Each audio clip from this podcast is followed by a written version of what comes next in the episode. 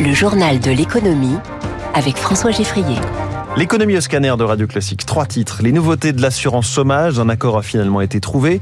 Un peu moins de frénésie de consommation cette année pour la fête des célibataires en Chine. Et puis le salon aéronautique de Dubaï. Airbus s'apprête encore à sabrer le champagne. Ici même, vendredi matin, on ne pariait pas hein, sur les chances d'un accord entre partenaires sociaux sur l'assurance chômage, mais visiblement la volonté de ne pas laisser la main au gouvernement a aiguillonné les syndicats et le patronat. Il y a eu compromis vendredi soir. Le texte va maintenant être soumis au vote interne de chaque organisation. Il sera ensuite examiné par le gouvernement. Bonjour Zoé Pallier. Bonjour. Alors quelles sont les principales mesures de cet accord? Cet accord prévoit de nouvelles règles plus souples pour ceux qui s'inscrivent pour la première fois à l'assurance chômage.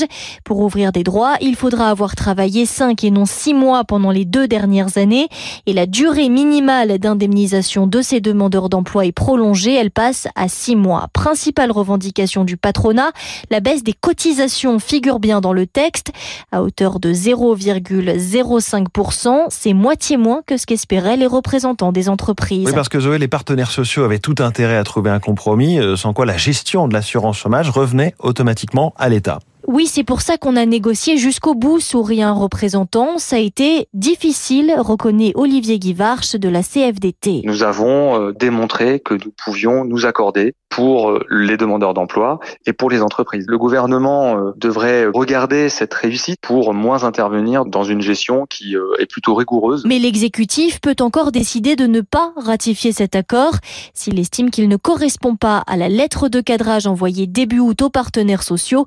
Éric Chevet, négociateur pour la CPME. L'ensemble des dépenses éventuellement nouvelles devait être couvert par des économies. Or, sur ce point, nous respectons scrupuleusement la lettre de cadrage. Nous avons une convention sur quatre ans et la somme des plus et des moins sur ces quatre années fait zéro. D'autres négociateurs se montrent plus sceptiques. Le gouvernement ne s'attendait pas à cet accord. Il va trouver un moyen de ne pas le ratifier, prévoit l'un d'entre eux, qui prépare déjà d'éventuels recours auprès du Conseil d'État. Zoé Pallier, spécialiste social de Radio Classique. Autre négociation tendue en perspective, c'est aux États-Unis. Une nouvelle semaine marathon sur le budget. Les démocrates et les républicains ont jusqu'à vendredi minuit pour se mettre d'accord. En cas d'échec, tous les paiements de l'administration fédérale seraient bloqués. Conséquences sur les services administratifs, le versement des salaires.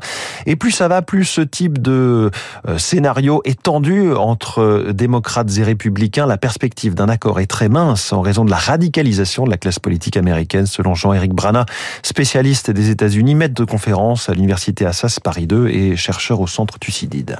Ça semble très difficile qu'il y ait un accord d'ici euh, une semaine, puisque pour l'instant, le nouveau speaker qui vient d'être élu à la Chambre des représentants, Johnson, euh, le député de Louisiane, n'a proposé aucun plan. Il faut dire qu'il est pris entre sa majorité globale républicaine et puis, encore une fois, ces radicaux qui, euh, avec quatre voix seulement, peuvent faire échouer n'importe quel plan. Donc, tant que les règles n'auront pas été changées, ça semble très difficile d'arriver à un accord et on n'exclut pas qu'il y ait une nouvelle crise d'ailleurs à la Chambre des représentants puisque on ne voit pas comment on pourrait euh, signer un accord, en tout cas à long terme. Ce qui devrait se dessiner, c'est un accord très limité jusqu'au mois de janvier, le temps que tout le monde respire, se repose un petit peu et puis euh, arrive à discuter autour d'une table. Et les marchés financiers vont suivre hein, ce qui se passe du côté du Capitole à Washington cette semaine.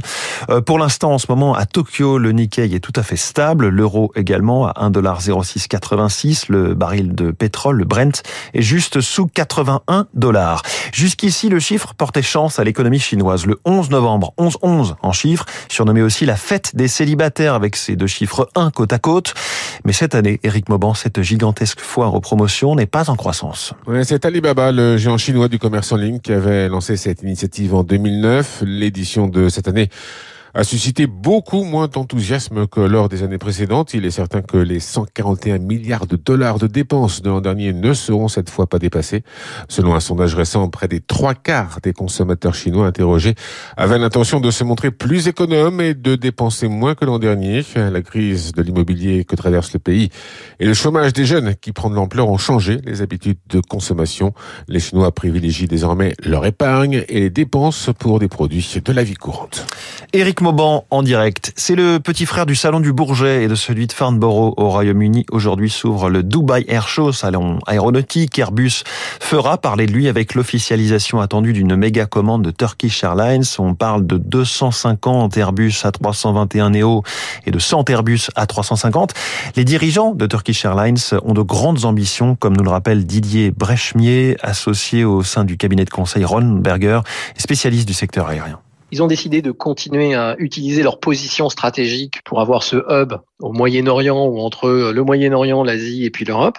Ils ont euh, décidé d'avoir euh, des avions très long courrier ou long courrier comme le 350 et il faut qu'ils les aient en masse, en volume pour pouvoir euh, prendre des parts de marché et continuer de se développer et créer une masse critique sur leur hub d'Istanbul.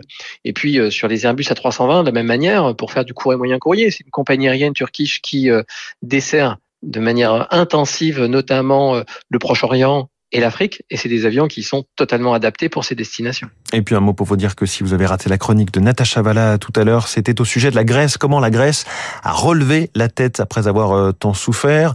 Euh, c'était donc dans les classiques de l'économie. L'émission est à 6h20 et le podcast, les classiques de l'économie, est sur toutes les plateformes de podcast. Radio Classique, 6h56.